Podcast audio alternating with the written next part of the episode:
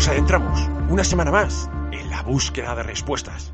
Nuestra curiosidad no para de crecer y en esta ocasión nos vamos a detener en cómo se descubrió la tabla periódica.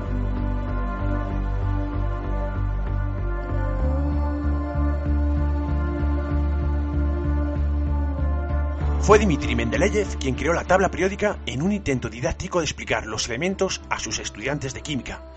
Lo resolvió creando 63 cartas, una para cada elemento conocido, y anotando en ellas el peso atómico y algunas de las características químicas de cada sustancia. Después empezó a agrupar las cartulinas como si jugara una partida al solitario, y comprobó que, si ordenaba los elementos según sus pesos atómicos de manera creciente, presentaban características químicas muy próximas a intervalos regulares.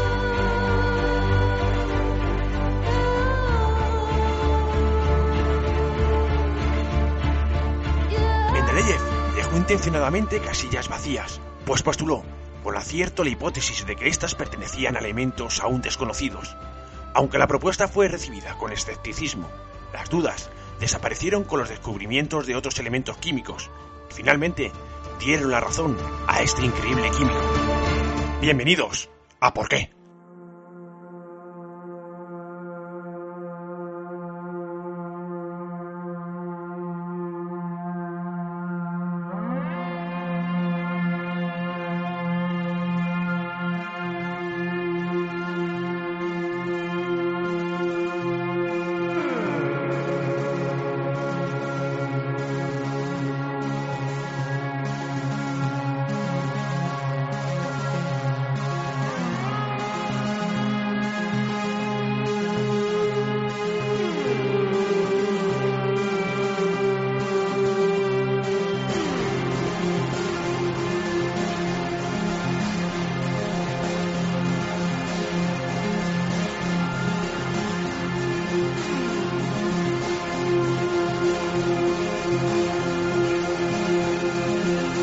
Porque hay algo en lugar de nada.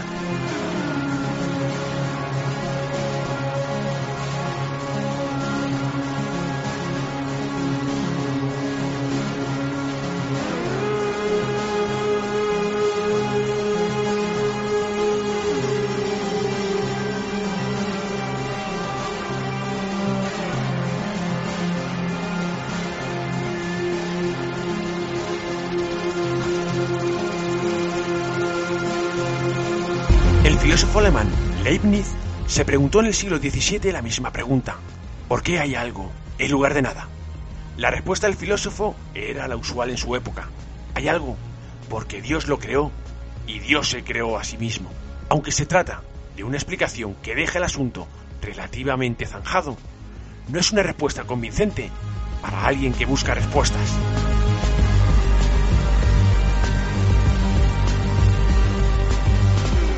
Afortunadamente, sus reflexiones y el conocimiento que nos ha transmitido muchos investigadores, podemos abordar el asunto desde otra perspectiva.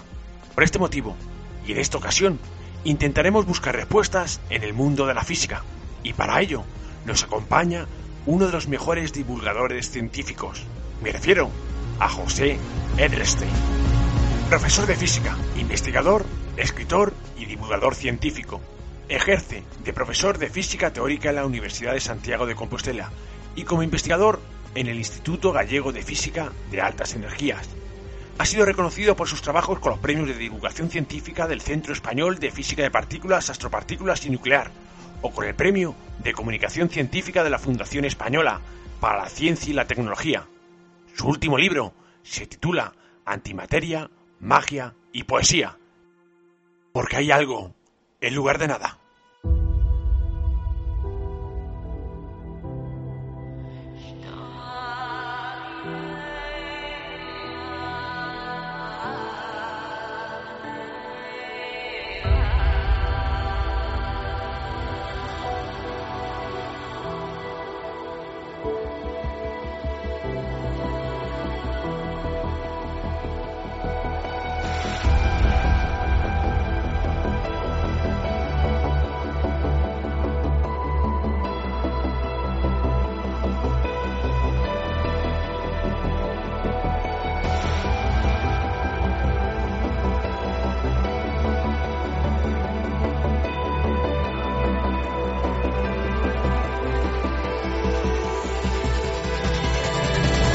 Bueno, eh, tenemos hoy el placer eh, y el honor de tener a uno de los mejores divulgadores eh, que tenemos actualmente, José Edelstein.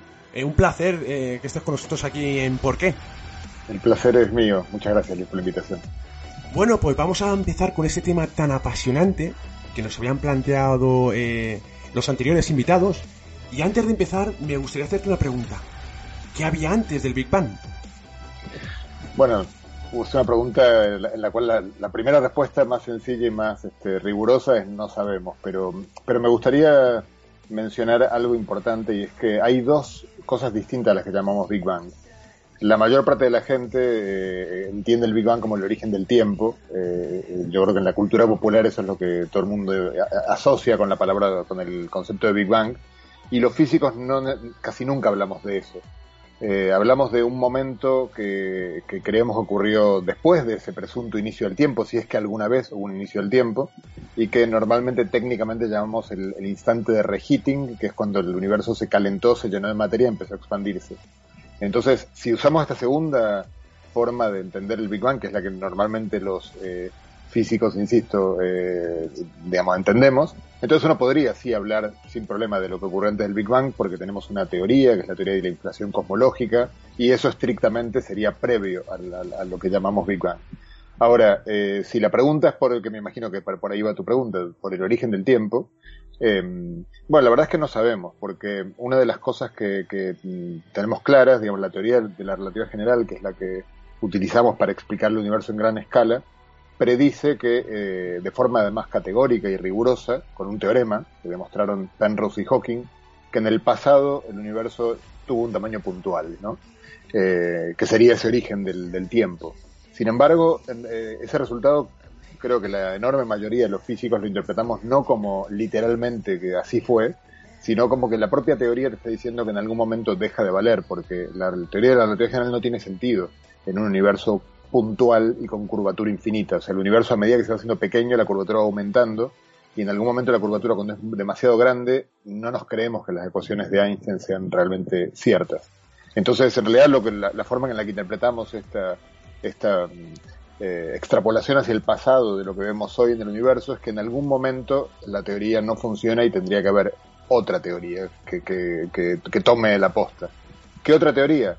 Una teoría Mm, de la gravedad que valga escalas pequeñas, eso sería una teoría cuántica de la gravedad y como creo que todos los oyentes han escuchado alguna vez en su vida, no tenemos una teoría como esa, tenemos muchas propuestas de teorías eh, cuánticas de la gravedad, ninguna de momento ha pasado eh, ningún test de, validación más que el del consenso de la colectividad y entonces se abren, mm, hay un momento en el cual se abren este, tantos tantas posibilidades como teorías cuánticas de la gravedad hemos imaginado. E incluso más, porque dentro de una misma teoría cuántica de la gravedad hay muchas posibilidades de lo que pudo haber pasado, ocurrido antes, desde la idea de Hawking de que no hay nada antes del, del, T igual a cero, de la misma manera que no hay nada más al sur que el polo sur, eh, de una manera muy, muy elegante, muy y, y, más o menos rigurosa. Hawking deriva esto en un trabajo maravilloso que escribió con James Hartle, eh, pero bueno, luego hay toda clase de ideas, desde el choque de, de, membranas tridimensionales eh, en un universo de más dimensiones, eh, universos que rebotan, este, el universo cíclico, la cosmología cíclica de Penrose, bueno, hay yo creo que decenas de propuestas y no sabemos cuál de ellas, si alguna, es correcta. Sí, ¿cuál será esa teoría del todo? Como bien has dicho, encontramos diferentes teorías, la teoría de las supercuerdas, la gravedad cuántica de bucles, que por cierto, propone un universo oscilante. Mm, te voy a hacer otra pregunta. ¿Nos encontramos en un, universo oscilante o de la nada surgió el Big Bang? ¿Qué hipótesis te convence a ti más? Bueno, a ver, el, universo oscilante, que es una idea, a mí me parece que a veces eh, en, este tema, como, como en, como en otros temas, por ejemplo, los temas que tienen que ver con la, la creencia en, un dios, son temas en los cuales a veces los humanos de manera muy ingenua proyectamos nuestras propias este, visiones del mundo y angustias, casi diría. Entonces el universo oscilante vendría a ser algo así como la, como la, la tesis de que reencarnamos después, ¿no? Entonces, mm, como la idea de la muerte es muy fea, entonces es por supuesto que este, nos alivia pensar en que luego viviremos en algún otro cuerpo de alguna otra forma. Eh, yo creo que el universo oscilante es la versión cosmológica de esa misma idea, ¿no? El universo no, no nació y va a morir, sino que va, va a volver a nacer este, unas cuantas veces. Italo Calvino jugó con esa idea para imaginar un cazador enfrentado a un león y, y, aliviándose con la idea de que si no logra, si el león llega antes que, que él este, accione una flecha, tiene un arco y flecha en el cuento de Italo Calvino, pues no importa porque habrá otro ciclo del universo en el cual quizás pueda, tenga revancha, ¿no?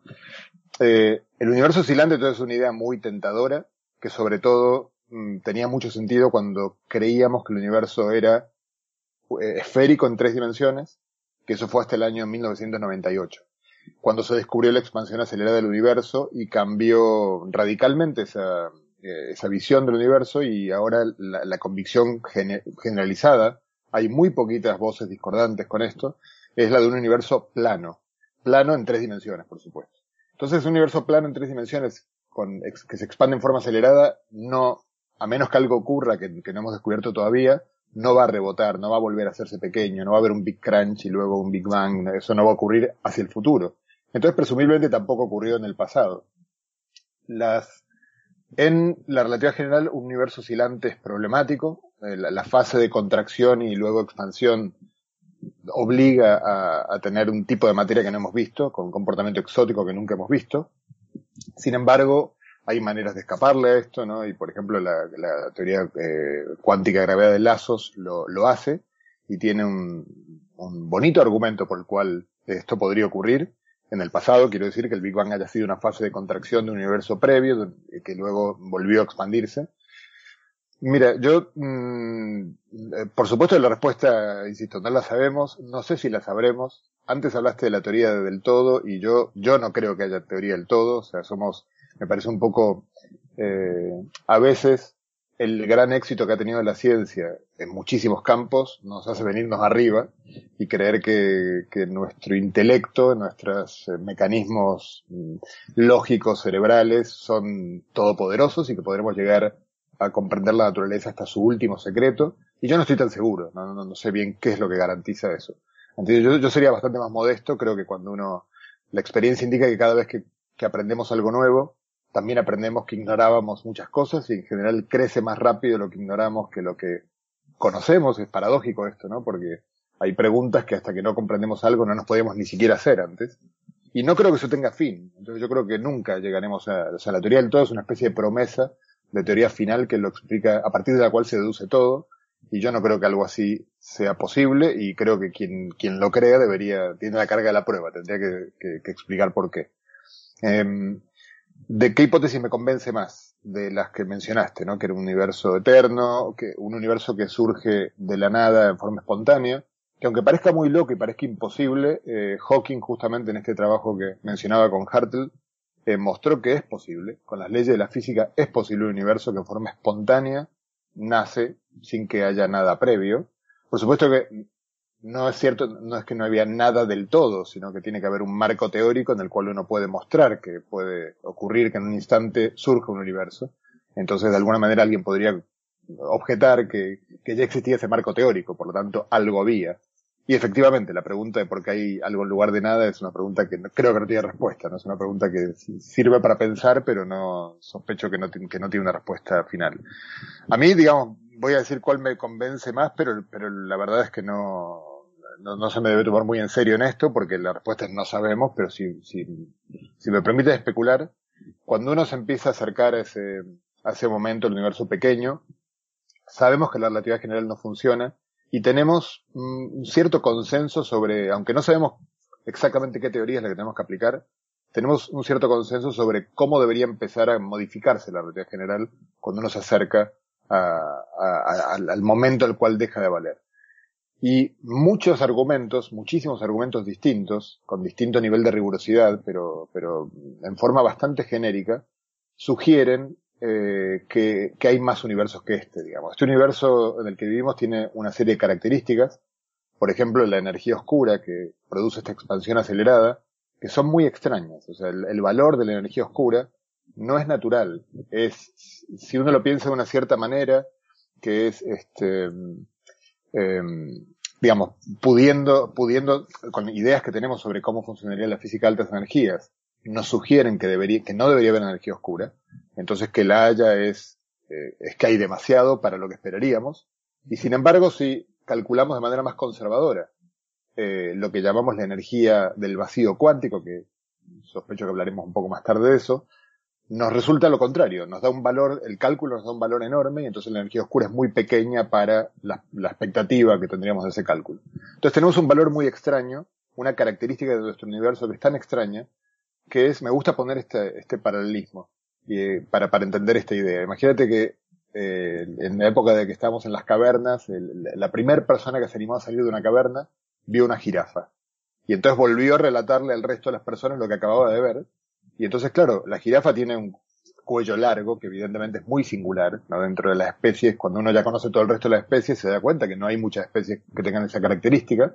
Entonces uno podría pensar, todas las especies, eh, extrapolo esa jirafa que vi y pienso que cualquier forma de vida que hay fuera de la caverna tiene esas características, o la extrañeza de ese cuello largo ya es una pista de que hay una enorme variedad de, de especies y justo yo pillé la que tenía el cuello largo, ¿no? Entonces, el, la, la, las particularidades, las peculiaridades de nuestro universo son una especie de cuello largo de jirafa, ¿no? Entonces, eh, la, la, expectativa de que haya múltiples universos y nosotros vivimos en uno de ellos, en una, en uno de estos proyectos, este, e, es a mí la, la que me resulta más convincente dentro de todo el manojo de argumentos especulativos, que por supuesto pueden ser que estén todos mal. Qué interesante, qué interesante, sobre todo tu ejemplo, muy fácil de visualizar y, y la verdad es que estoy muy de acuerdo con todo lo que has dicho. Pues vamos a continuar, porque otro de los momentos importantes para entender por qué hay algo en lugar de nada son los primeros instantes del universo. En el universo, en esos primeros instantes había materia y antimateria, pero el contacto entre ambas produce su aniquilación. ¿Por qué nos encontramos en un universo dominado por la materia? ¿Por qué nos aniquilaron entre ellas? Bueno, lo hicieron la materia y la antimateria se aniquilaron entre sí y quedó un remanente, al que llamamos materia, ¿no? Obviamente que llamar materia o antimateria a una o la otra es convencional, entonces quedó un remanente. Eh, bueno, es una de las preguntas más difíciles de responder, digamos, y, y, que, para la cual no tenemos respuesta. Tenemos en el LHC un experimento, que es el LHCb, que está intentando encontrar indicios de qué pudo haber ocurrido. Eh, la mejor idea que tenemos, eh, la que la concibió hace ya unos cuantos años un físico ruso, eh, Andrei Sájarov, y es lo que se llama la hipótesis de la variogénesis. Lo, los variones son la materia ordinaria, y de alguna manera el Sájarov lo que estableció son qué condiciones necesitamos para que se produzca este desbalance en un universo que en principio debería tener el balance, porque si uno mira la teoría cuántica de campos, que es la teoría que gobierna la física de partículas, es simétrica respecto a la materia antimateria. Mm, ¿Qué, ¿Qué, tuvo que haber pasado? Bueno, y lo que, lo que estableció Sakharov es que si pasan estas tres cosas, que voy a mencionar a continuación, se puede producir el desbalance. Una es que se den condiciones fuera del equilibrio, eso eh, quiere decir que cuando se está aniquilando, cuando están produciendo, produciéndose procesos de aniquilación de materia antimateria, al mismo tiempo creación de materia antimateria desde el vacío, son cosas que vemos en los aceleradores de partículas, así que sabemos que ocurren. Eh, se tendría que producir un, un, desequilibrio que incline la balanza en la dirección de la aniquilación y que quede el remanente, digamos. Luego, en la teoría cuántica de campos hay una serie de, de, de simetrías, eh, o sea, uno podría preguntarse, si yo cambio la materia por la antimateria, ¿el universo luciría igual? O si yo cambio, si miro el universo un espejo, si hubiera un espejo enorme en el cual yo veo el universo en el espejo y por lo tanto los planetas rotan al revés, eh, Messi es diestro, Ronaldo es zurdo, etcétera, cambian las quiralidades, eh, o si invierto la fecha del tiempo. ¿El universo luce igual? Bueno, uno puede demostrar, eh, o sea, no, no hace falta hacer el experimento, uno puede demostrar que la teoría nos dice que no, que el universo no luciría igual si uno hace cualquiera de estas operaciones por separado. Sin embargo, si uno hace las tres juntas, sí que el universo debe lucir igual y esto es un teorema. O sea, si la teoría cuántica de campo es correcta, esto es un teorema, no puede estar mal. Eh, una de las, eh, lo que, lo que dice Saharov es que necesitamos que haya una, eh, esta ruptura de la simetría de cambiar materia por antimateria o materia por antimateria y diestro por zurdo, digamos, debería ser de una cierta magnitud que la teoría actual del modelo estándar de física de partículas si bien tiene esta violación, no la tiene en grado suficiente para producirla. Entonces debería haber algún mecanismo, quizás a más altas energías, en quizás deberíamos corregir la teoría del modelo estándar para que ese mecanismo aparezca, que, eh, bueno, que, de momento no conocemos, no sabemos cuál es. Y por último, deberíamos tener algún tipo de interacción en el modelo estándar que produzca eh, este desbalance, lo que se llama la violación en la, el número bariónico. La, el modelo estándar conserva el número bariónico. Entonces, si al principio había el mismo número de materia y antimateria, el número bariónico es la resta de esos dos números. La resta daría cero, ¿no? Tendríamos n partículas bariónicas y n partículas anti, eh, antibariónicas. La resta daría cero y según la teoría que tenemos hoy, debería ser cero para siempre. Por lo tanto, hoy debería haber tanta materia como antimateria. En apariencia no hay prácticamente antimateria, o sea, de alguna manera hubo un desbalance, no sabemos cómo se produjo, y es uno de los problemas más importantes abiertos eh, de la física, y sobre todo abiertos y con, tenemos otros problemas abiertos, pero este es un problema abierto en el que estamos haciendo experimentos tratando de entenderla, así que quizás si me entrevistan en unos años haya novedades sobre esto.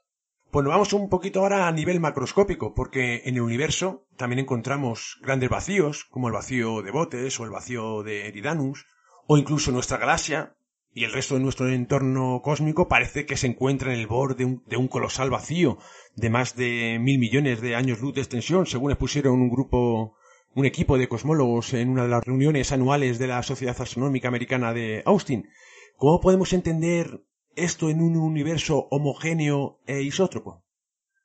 Bueno, hay que recordar que, lo de universo homogéneo e isótropo es una eso se lo llama el principio cosmológico, la, esa, esa, suposición, y es una suposición de trabajo en principio, porque las ecuaciones de Einstein son muy complejas, eh, aunque, aunque parezcan, si uno las ve, y recomiendo a todos los que nos están escuchando que las busquen en, en, Google para ver cómo lucen, porque son realmente muy, muy, muy bellas. Eh, pero son ecuaciones muy complejas. Entonces, si uno no, no parte del principio cosmológico, suponiendo que el universo es eh, idéntico en todas las direcciones e idéntico en todos los lugares, no puede empezar a trabajar directamente, no puede empezar a resolver las ecuaciones. Ahora, tenemos, podemos verificar en qué medida es cierto eh, si el universo es homogéneo y isótropo. Entonces uno podría empezar por la escala humana. Eh, ¿Es homogéneo y isótropo el universo en nuestra escala? De ninguna manera, está claro. O sea, ahora mismo yo te estoy hablando y el planeta Tierra está debajo mío y no está arriba mío. O sea que la dirección hacia abajo y la dirección hacia arriba son radicalmente distintas. Y yo estoy en el planeta Tierra y si me alejo, eh, no sé, 100.000 kilómetros, ya no estoy en el planeta Tierra. Así que tampoco es igual en puntos distintos. Es decir, que esta hipótesis parece una locura. Sin embargo, cuando uno empieza a, agrandar eh, el, el, zoom o a retirar el zoom más bien, o sea, mirar en mayores escalas, uno empieza a ver que eh, la, digamos, si uno hace el siguiente ejercicio, eh, me, paro a grandes escalas y divido el universo en celdas imaginarias. Y ahora en cada celda imaginaria calculo la densidad promedio de esa celda y me fijo cuánto, eh, cuánto varía respecto de la celda de al lado. Entonces podemos ir haciendo eso con celdas de distintos tamaños. Si tomo una celda muy pequeñita para que se entienda, me daría pésimo, sería, sería muy, muy no homogéneo el universo, porque habría una celdita que contiene el planeta Tierra, que tiene gran densidad, y habría otra celdita que no contiene ningún planeta y que tendría una densidad muy baja. Sin embargo, si yo tengo celdas que ya, por ejemplo, contienen todo el sistema solar, lo que tendría en esa celda es el promedio de la densidad de todos los planetas y el vacío del sistema solar. Y entonces uno puede ver que cuanto más grande la celda, más homogéneo es el universo. Sin embargo, claro, si uno hace una celda única, en la que el universo es toda una celda, pues evidentemente ahí lo tengo totalmente homogéneo, porque en esa celda tengo la densidad promedio y no hay ninguna variación respecto de ninguna otra cosa, porque solo hay una celda. Pero no me sirve mucho para hacer eh, física, tomar una sola celda. Entonces, la cosmología es una especie de relación de compromiso entre tomar el máximo número posible de celdas, dividir el universo de lo más posible, eh, pero sin arruinar la homogeneidad y la isotropía, porque si no las ecuaciones se vuelven intratables. Entonces, más o menos hay un, lo, que hemos visto es que si uno divide el universo en celdas de un tamaño de unos 100, lo que se llaman megaparsecs, que son unos 300, un poco más de 300 millones de años luz, que como, como ves es una cantidad, dentro de una celda hay miles de galaxias, normalmente. Entonces uno hace, divide el universo de esa manera, se queda un universo con algo así como un millón de celdas, que tampoco son demasiadas, y entonces uno lo que puede ver es que la diferencia de densidad entre una celda y la de al lado dividido por la densidad promedio es más o menos de un 50%. Las variaciones de densidad son de un 50% y uno, uno podría decir, bueno, eso todavía es muy pobre para la hipótesis de universo homogéneo isótropo. Pero mmm, hay un acuerdo general de que, bueno, si yo sigo, si las células son más grandes, se me va arruinando. Eh, fíjate, quizás me, me, estoy yendo un poco en, en, aspectos técnicos tratando de que se entienda, pero cuanto más grande sea la celda, más discreto es el universo, menos continuo es. Lo estoy dividiendo como en bloques. Y yo necesito dividirlo en bloques, sí, pero no tanto. Entonces ahí, bueno, más o menos las celdas del tamaño que te acabo de decir es lo que todo el mundo está de acuerdo que es la relación de compromiso entre eh, convertir al universo en homogéneo lo máximo posible sin convertirlo en discreto. Entonces, con esa hipótesis, uno agarra las ecuaciones de Einstein, las resuelve y encuentra un acuerdo con lo que uno observa impresionante. De hecho, yo diría que mucho mejor del que uno a priori esperaría. Si uno piensa un poco en la, en la aproximación que uno está haciendo, uno casi diría que uno se sorprende por lo bien que funciona cuando no esperaría quizás que funcione tan bien. Entonces, bueno, cuando aparecen, si aparecen regiones de vacío, vacíos como los que mencionas, bueno, quizás estos son justo el vacío este de Eridanus, por lo que estuve leyendo, no soy experto en esto, es mucho más grande de lo que uno esperaría para, es decir, parece apartarse de esto que yo acabo de mencionar, parece poner en cuestión la hipótesis de un universo homogéneo y isótropo a esas escalas. Pero claro, eh, deja, queda una huella de este vacío aparentemente en, en, lo que se llama el fondo cósmico de microondas, que es una imagen del universo cuando el universo era muy, muy jovencito, y una imagen del universo que nos muestra un universo muy homogéneo e isótropo, salvo en una manchita fría que es justamente la que correspondería al vacío de Eridanus. Entonces, bueno, yo diría que entender, eh, no está puesto en cuestión el principio cosmológico. El principio cosmológico funciona maravillosamente bien. Hay una mácula en la cual algo raro está ocurriendo, y bueno, uno, evidentemente, en la ciencia, eh, normalmente la, la, la, actitud que uno adopta es decir, tratar de entender por qué está esa mácula, por qué hay una parte en la cual hay algo que funciona distinto. Hay muchas ideas, por lo que he estado leyendo al respecto. Yo no soy experto en esto, ¿no? Pero hay ideas de cómo regiones de vacío podrían tender a crecer y formar un vacío muy grande, ¿no? Eh, al mismo tiempo, al, crecer el vacío, va comprimiendo la materia y va contribuyendo al esqueleto del universo, de alguna manera. También observamos una suerte de esqueleto del universo. Pero bueno, creo que es algo que no está entendido del todo. Eh, sin embargo, no pone en cuestión el principio cosmológico porque en la esfera celeste tenemos un, eh, podemos ver que la luz que nos llega del fondo cósmico de microondas tiene una diferencia de temperatura. Es una luz que refleja una cierta temperatura que tenía el universo en el pasado, y las diferencias entre cualquier par de puntos son mm, como mucho de una parte en 10.000, que es muy, muy poquito, salvo en eh, esta región en la que está el vacío de, Eridanus, en la que presuntamente está el vacío de Eridanus, en la cual tampoco es que la diferencia es mucho mayor. Es cierto que la diferencia se aparta de la, de la, de la hipótesis de homogeneidad más de lo que llamamos 5 sigmas, pero no mucho más. O sea que eh, yo diría, yo no tiraría abajo, digamos, un, una teoría tan exitosa como el modelo estándar de la cosmología por esa mácula. Ahora, también es cierto que hoy en día tenemos otras pequeñas discrepancias que están apareciendo en el modelo estándar de la cosmología, que quizás, de vuelta, hablamos dentro de unos años y, eh, y el modelo, y, ha cambiado la teoría cosmológica, porque eh, recordemos que la cosmología es una ciencia eh, cuantificable, digamos, y una ciencia observacional eh, más o menos rigurosa desde hace poco tiempo, yo casi diría desde el siglo XXI, muy a finales del siglo XX. Entonces, eh, todavía creo que estamos muy lejos de poder asegurar, con, como en otros campos podemos asegurarlo, que estamos este, cerca de una, una suerte de última palabra. Pues continuamos, porque nos vamos ahora al mundo cuántico, en el que también encontramos vacíos, pero para entendernos, ¿qué diferencia encontramos entre el vacío del mundo macroscópico y el del mundo cuántico?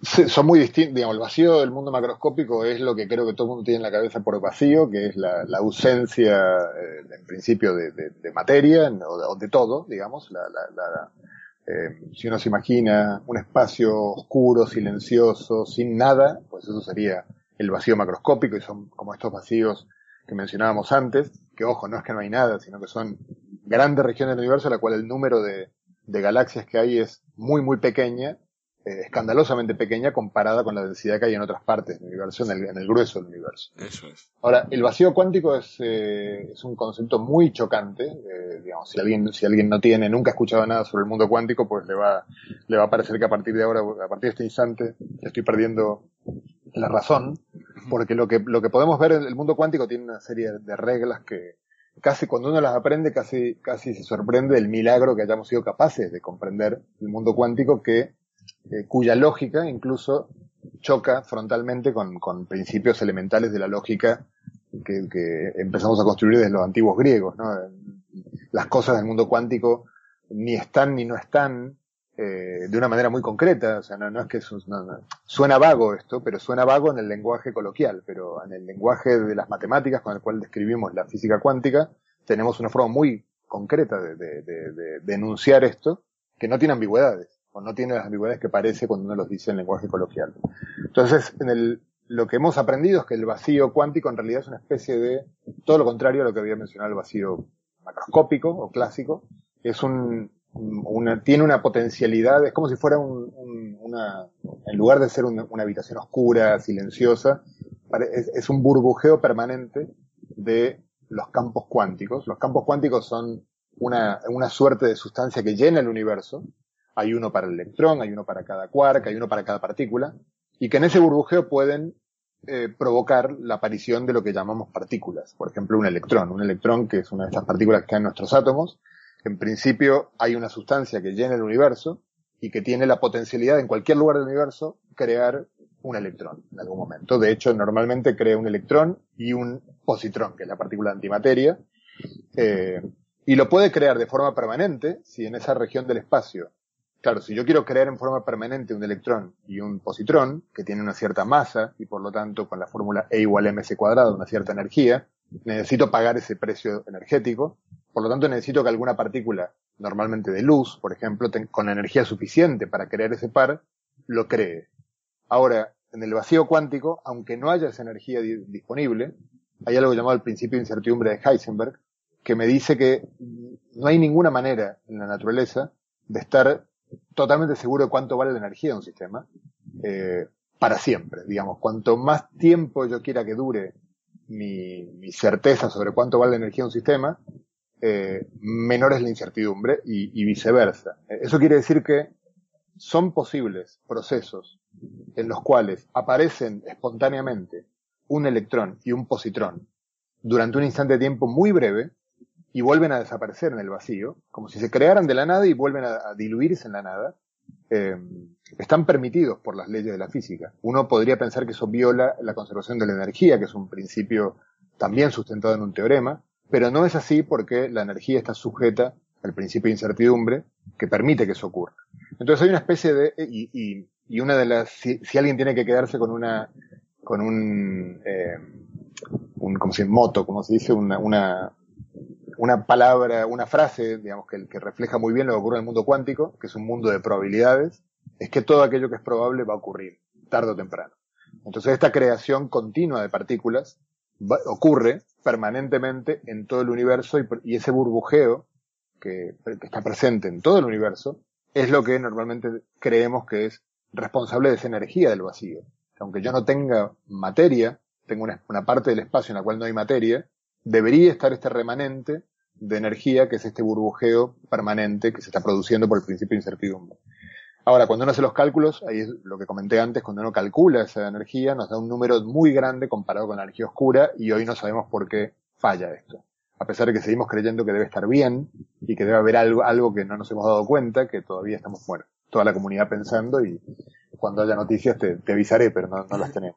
Un ejemplo de todo lo que nos, nos estás contando es el, el efecto Casimir. Eh, Claro, por supuesto. El efecto Casimir, de hecho, ese es un caso muy concreto en el cual hemos podido medir con, precisión eh, que la teoría es correcta. Digamos, uno, uno pone un par de placas metálicas en, en vacío, o sea, en, una región del espacio, en un laboratorio, uno extrae todo el, toda la, la, la, materia que hay, todo el, digamos, el aire y toda la materia que hay dentro de ese espacio, pone dos placas metálicas sin carga eléctrica, una frente a la otra, y según la teoría clásica no debería pasar nada son dos placas paralelas eh, que están, digamos, en un lugar en el cual no hay materia, no hay ninguna razón para que las placas se muevan, Y sin embargo lo que vemos es que las placas se empiezan a acercar y eh, como si hubiera, como si tuvieran alguna forma de carga eléctrica.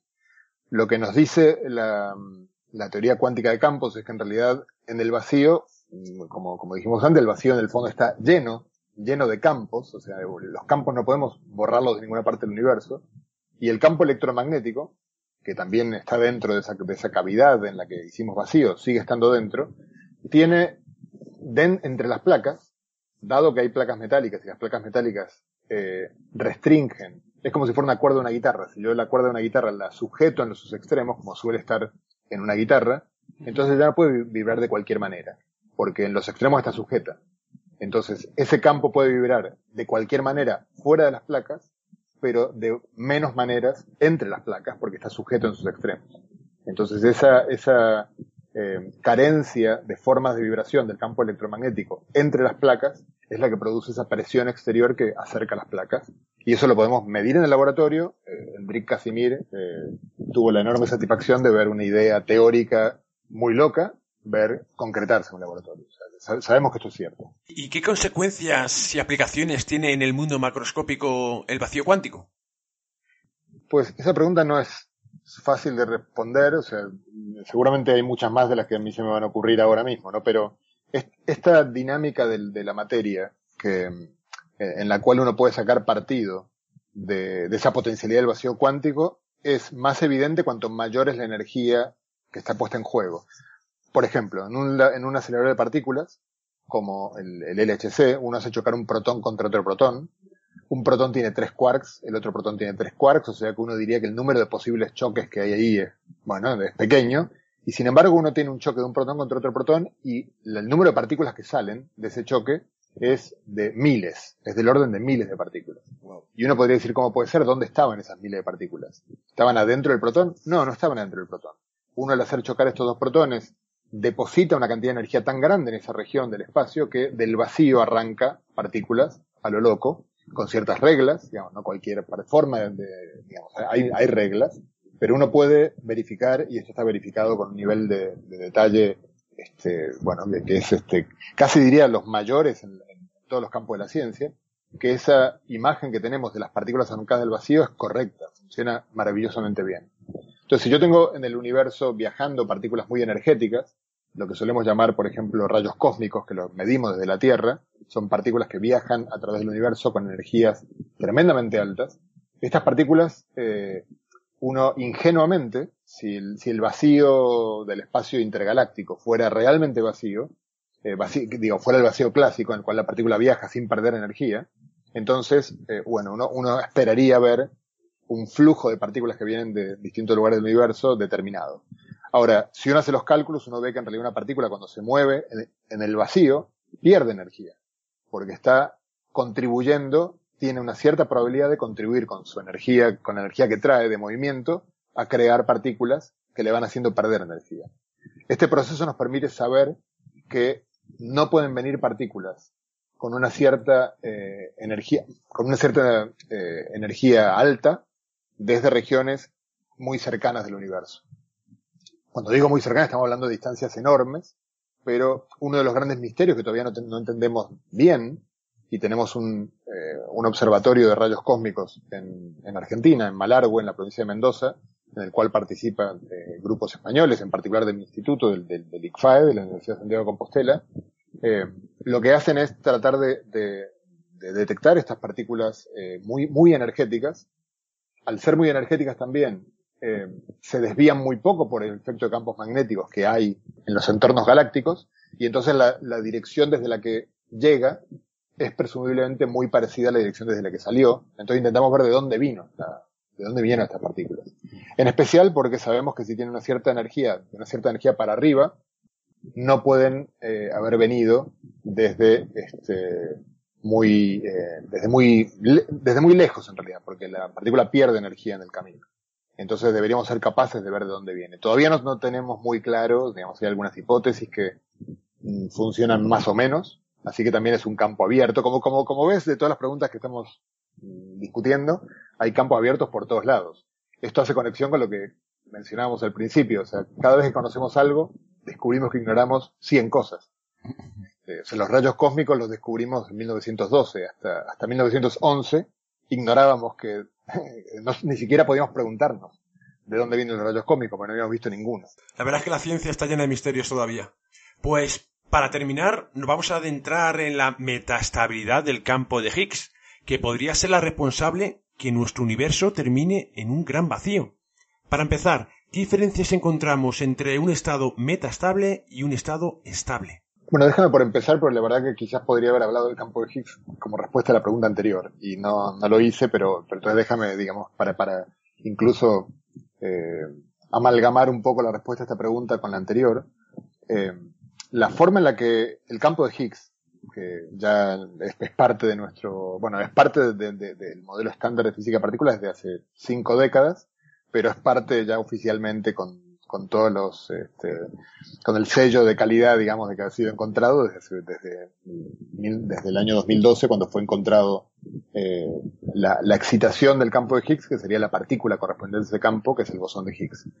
O bueno, digamos, no, no, todavía hay mucho que no sabemos sobre el bosón de Higgs, si es uno, varios, o qué características tiene, pero bueno, algo hay que es suficiente como para como para que eh, la hipótesis del, campo de Higgs este, tenga eh, sea presumiblemente correcta. Eh, el, el, campo de Higgs es responsable de que las partículas tengan masa y lo hace de una manera que relaciona el campo de Higgs con la pregunta del vacío cuántico. Porque se supone que el, el campo de Higgs, el modelo que Higgs concibió y que hoy en día vemos este, comprobado, es que el campo de Higgs tiene una particularidad muy, muy, muy bonita y es que eh, la forma en la cual uno lo introduce en la teoría eh, es tal que el campo de Higgs básicamente no eh, preserva, la, a ver cómo puedo explicar esto. para poder darle masa a las partículas, eh, podríamos estar hablando un rato larguísimo sobre esto, pero simplemente voy a decir que no es posible darle masa a las partículas sin arruinar las simetrías que están detrás del modelo estándar de física de partículas. El modelo estándar se construye con un andamiaje matemático que se basa en ciertas eh, simetrías matemáticas abstractas que son cruciales para que funcione el modelo estándar. Si no las tenemos, el modelo estándar directamente no tiene sentido, es inconsistente. Entonces nos va la vida en que las simetrías estén allí, porque si no, directamente hay que empezar de nuevo. Y el modelo estándar, quiero recordar que es la teoría científica con predicciones más precisas comprobadas experimentalmente de la historia de la ciencia por muchos cuerpos de diferencia. Así que eh, uno no anda tirando teorías tan maravillosas por tan fácilmente. Eh, claro, ¿cómo hacemos para darle más, darle más a las partículas sin arruinar las simetrías? Bueno, eso es lo que Higgs concibió.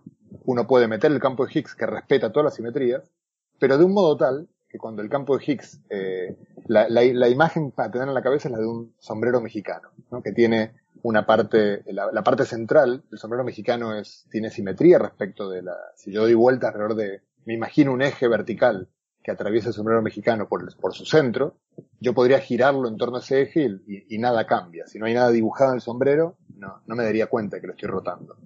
Si el campo de Higgs se coloca en la parte superior del sombrero mexicano, entonces yo puedo dar vuelta el sombrero y la situación no, no, no, no percibo el cambio. Sin embargo, el campo de Higgs no va, no va a estar ahí mucho, mucho tiempo, porque ese punto alto del sombrero es inestable. Va, eh, el aleteo de una mariposa en Manaos va a hacer que el campo de Higgs caiga en alguna dirección, en cuál completamente aleatorio, pero no importa en cuál dirección caiga, una vez que caiga, imagínense ahora una bola que no está arriba del sombrero, sino abajo, eh, directamente ahora ya no va a haber más simetría, porque va a haber una dirección en la cual cayó la bola y el resto en la cual no cayó la bola. O sea, va a haber una dirección que es 30 grados de aquella en la que cayó la bola, otra que es 90 grados. Se rompió la simetría de rotaciones y ese es el mecanismo por el cual eh, Higgs concibió que preservando las simetrías de la teoría puedo eh, romperlas, pero no en el... La, la propia teoría las rompe, por así decirlo. Las rompe cuando, cuando el campo de Higgs cae a su vacío. El vacío es la, configuración de menor energía y el campo de Higgs naturalmente tiene que ir a parar allí. Pero en un universo muy caliente como fue nuestro universo en el pasado, no tiene por qué estar en su vacío. Va a caer ese vacío cuando el universo se enfríe lo suficiente para llegar allí. Entonces, el vacío cuántico y el campo de Higgs tienen un vínculo, digamos, en, que es el que acabo de mencionar. Ahora, tú me, preguntabas qué diferencias hay entre un estado metaestable y un estado estable. Bueno, estable quiere decir que si el, si el campo de Higgs cayó a ese, eh, a, un, a un vacío en el cual no, no hay ningún vacío de menor energía o de igual energía al cual pueda seguir cayendo, este, quiero decir, todos los sistemas tienden a ir a la configuración de menor energía, entonces si el vacío en el cual está el campo de Higgs es, eh, no tiene otros vacíos de igual o menor energía a los cuales desplazarse, pues entonces se va a quedar ahí para siempre porque este, no tiene, no hay ningún estado de menor energía al cual pueda decaer. Sin embargo, una posibilidad que uno no puede descartar es que haya un vacío de menor energía que esté alejado del vacío en el cual está hoy el campo de Higgs por una, eh, eh, por una barrera de energía. ¿Qué quiere decir esto? Volvamos al sombrero mexicano. Imaginemos que el sombrero mexicano, donde acaban normalmente los sombreros, porque las personas que se lo ponen, bueno, no, no, no pueden tener un sombrero infinitamente grande, imaginemos que el sombrero que empieza, que pega la, o sea, eh, piensen todos en sus cabezas. El sombrero arranca desde la parte superior del sombrero, tiene una, una bajada como si fuera un tobogán, y luego una hendidura y ahí acaba el sombrero. Ahora imaginemos que el sombrero continúa y continúa subiendo y luego de vuelta vuelve a pegar una bajada y, y baja a una altura menor que la altura en la cual habíamos dejado al campo de Higgs. Entonces uno, si, si fuera un sombrero mexicano y una, y una bola, y una bola, o sea, algo clásico, uno diría, bueno, la bola igual se va a quedar en esa canaleta en la que está, a menos que alguien le empuje y le haga superar esa barrera, esa, esa, esa barrera que tiene que le impide caer en la segunda, en la segunda canaleta que es más baja. Pero en el mundo cuántico pasa algo que es lo que se llama el efecto túnel, y es que una barrera no es suficiente para impedir que, una, que un campo vaya de una de las canaletas a otra. Cuanto mayor sea la barrera o más ancha, más le cuesta al campo, menor es su probabilidad, más tiempo va a tardar en hacerlo. Pero tarde o temprano lo va a hacer, es una cuestión de probabilidades. Es como entrar al casino y, y apostar a color o apostar a un número, a un pleno. O sea, hmm. simplemente las probabilidades cambian, pero en algún momento alguien va a ganar el pleno, por más, por muy improbable que sea la apuesta. Entonces, eh, un vacío metestable, un estado metestable, es un estado en el cual uno cree estar en un vacío, pero en realidad hay otro vacío de menor energía al cual potencialmente no puede caer. Y entonces, ¿el campo de Higgs es un campo metastable actualmente? A ver, no lo sabemos, obviamente no lo sabemos. Eh, lo que sí puedo mencionar es que eh, cuando se midió la masa del campo de Higgs, que eso fue en el 2012, se encontró un valor. Uno puede ver que hay otras masas de otras partículas en el modelo estándar que están bastante limitadas. Bueno, ya las conocemos porque las hemos medido, pero si no las conociéramos, podríamos saber dónde se encuentran más o menos por experimentos este, laterales, de alguna manera que ya nos hablan de, de cuánto deberían valer. En cambio, el, campo de Higgs en ese sentido es medio único porque no teníamos esa, esa herramienta. Así que la, la, respuesta de dónde está, cuál era la masa del campo de Higgs, eh, era realmente una pregunta abierta. Y de hecho, por eso se tardó tanto en encontrarlo también. Porque no, si uno, si uno sabe dónde buscar, sabe qué tipo de masa está esperando, uno cocina el experimento para ir a buscar allí. En cambio, había que tener, el experimento tenía que ser en la búsqueda del campo de Higgs muy amplio, por si acaso. Bueno, se lo fue acorralando hasta que se encontró la masa que hoy sabemos que es 125 veces la de un protón. Una partícula con una masa enorme. Ahora, bueno, tampoco hay partículas con masa más grandes, como el quark top, dentro de las partículas elementales, pero bueno, el Higgs tiene una, una masa muy grande. Cuando uno introduce el valor de esa masa en el dibujo del sombrero mexicano, que la gente podrá decir, ¿por qué este señor está hablando de un sombrero mexicano cuando habla de física de partículas? Bueno, créanme que casi literalmente la imagen del sombrero mexicano se representa en, la teoría de, partículas. Digamos. De hecho, hay una, si uno, pueden también buscar en Google imágenes, eh, si buscan Peter Higgs, es muy probable que la primera imagen que vean sea la de él con un dibujo de un sombrero mexicano, que fue como él concibió esta idea. Claro, qué forma exacta tiene el sombrero mexicano dependían en parte de la masa del bosón de Higgs. Una vez que se encontró el valor de la masa, uno puede eh, dibujar con más detalle la forma de ese sombrero.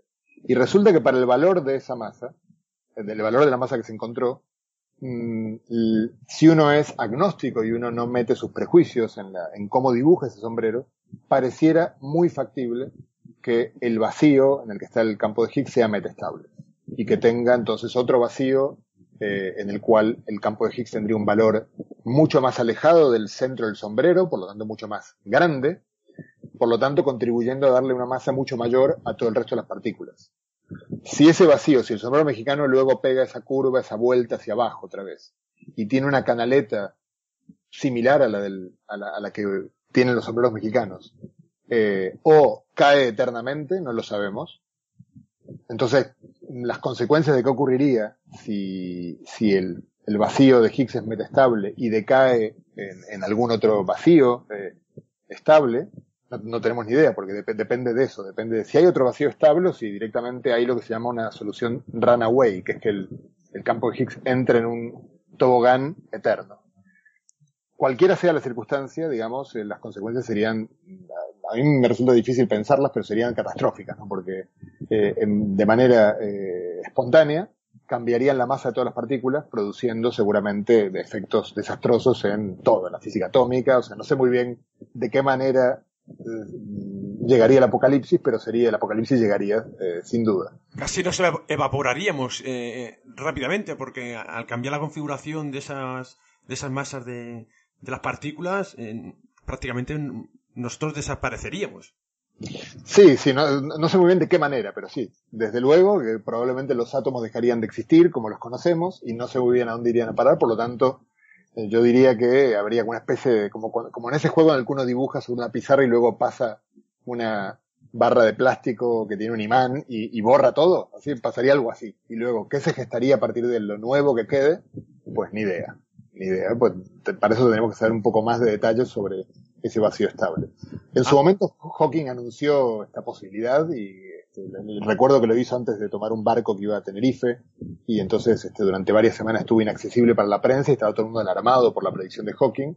Eh, porque, pero bueno, yo creo que si uno es un poco más conservador, uno lo que, lo que yo concluyo de esa, de este resultado es que seguramente hay algo de la física de más altas energías que desconocemos todavía y que va a corregir esta imagen. Y me cuesta creer que un universo que luce tan estable, en el cual han surgido estructuras tan complejas como nuestro cerebro, eh, sean tan precarios como para que en cualquier momento se pase un borrador y empecemos de nuevo.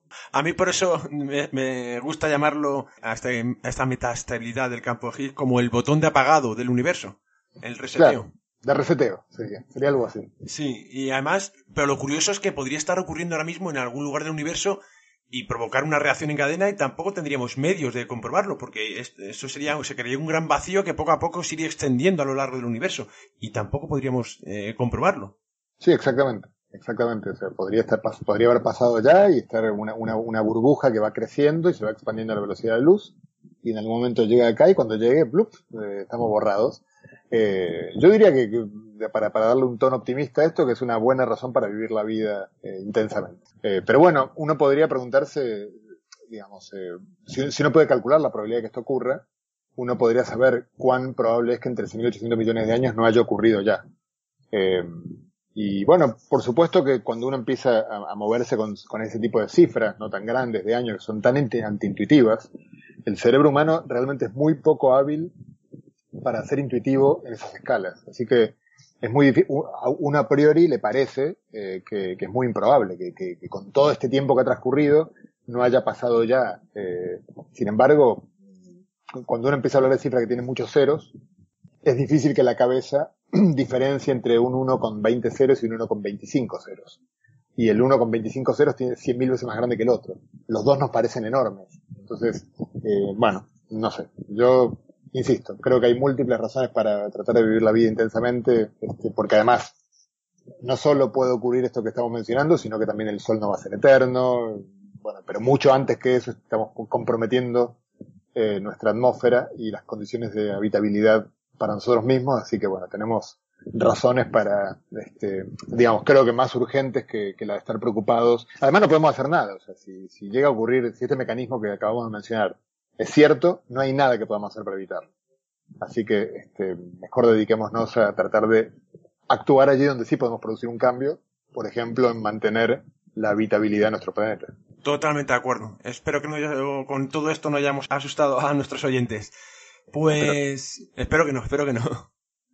Pues para terminar, ya sí que me gustaría que me propusieras una pregunta sobre el tema que desees o tengas curiosidad de conocer más, porque nuestro objetivo será buscar la, la, colaboración de un invitado que intente dar respuesta a tu pregunta, o por lo menos emprender un viaje a la búsqueda de ella.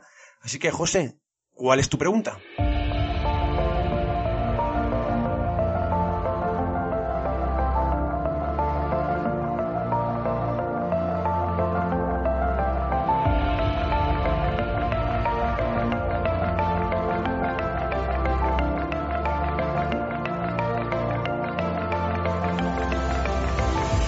Mira, siempre me fascinó a mí el tema del, mundo de los sueños, el, papel que juegan los sueños, eh, no, el dormir, sino los sueños, el, contenido simbólico de los sueños. Eh, en, el premio Nobel de, que recibieron esta pareja de noruegos, los Moser, eh, de alguna manera como subproducto del experimento que ellos hicieron, comprobaron que, que las ratas aparentemente tienen una forma de sueño, digamos, tiene actividad cerebral que replica lo que vivieron cuando estaban despiertas. Entonces me, intriga muchísimo el papel del, sueño, eh, qué especies sueñan. Eh, yo creo que, yo juraría que he visto perros soñar, este, así que creo que son otras también las especies que sueñan. Como, como, buen argentino, como mi acento delata, este, bueno, tengo cierta fascinación por el pensamiento eh, que, arrancó con, eh, Freud, eh, digamos, este, tema de la interpretación de los sueños, que es algo que es mucho más antiguo que Freud, por supuesto, pero que Freud intentó encorsetarlo en el lenguaje de la ciencia, y por supuesto han pasado más de un siglo desde que Freud hizo eso, hoy en día tenemos las neurociencias. Bueno, me interesa cuál es la mirada actual sobre el valor simbólico de los sueños. ¿Tienen una interpretación realmente? ¿Por qué todos soñamos? Hay sueños comunes que todos soñamos, o simplemente la interpretación es un algo que ad hoc, a posteriori, con lo que dotamos a los sueños, pero que en realidad carece de importancia. Qué interesante pregunta, pues bueno, José, ha sido un placer, eh, mm, hemos aprendido posiblemente un montón contigo y sobre todo por la forma con la que lo transmites y la facilidad de tus palabras y de transmitir esos ejemplos para entender lo que a veces es tan difícil. Así que agradecerte enormemente tu participación en el programa y, nada, eh, espero que en otra ocasión podamos eh, seguir la, charla y continuar con otras eh, incógnitas que encontramos en, nuestro universo. Así que muchísimas gracias y ha sido un placer. Muchísimas gracias a ti, las preguntas han sido lo más interesantes, así que espero no, no, haber, no haber arruinado su interés con mis respuestas. Muchas gracias por la invitación. Un abrazo. Un abrazo para ti. Nuestro objetivo para el próximo programa, ayudar a José Edelstein a buscar una respuesta a la pregunta planteada, o por lo menos compartir conocimientos y experiencias para emprender nuestro viaje en la búsqueda de respuestas.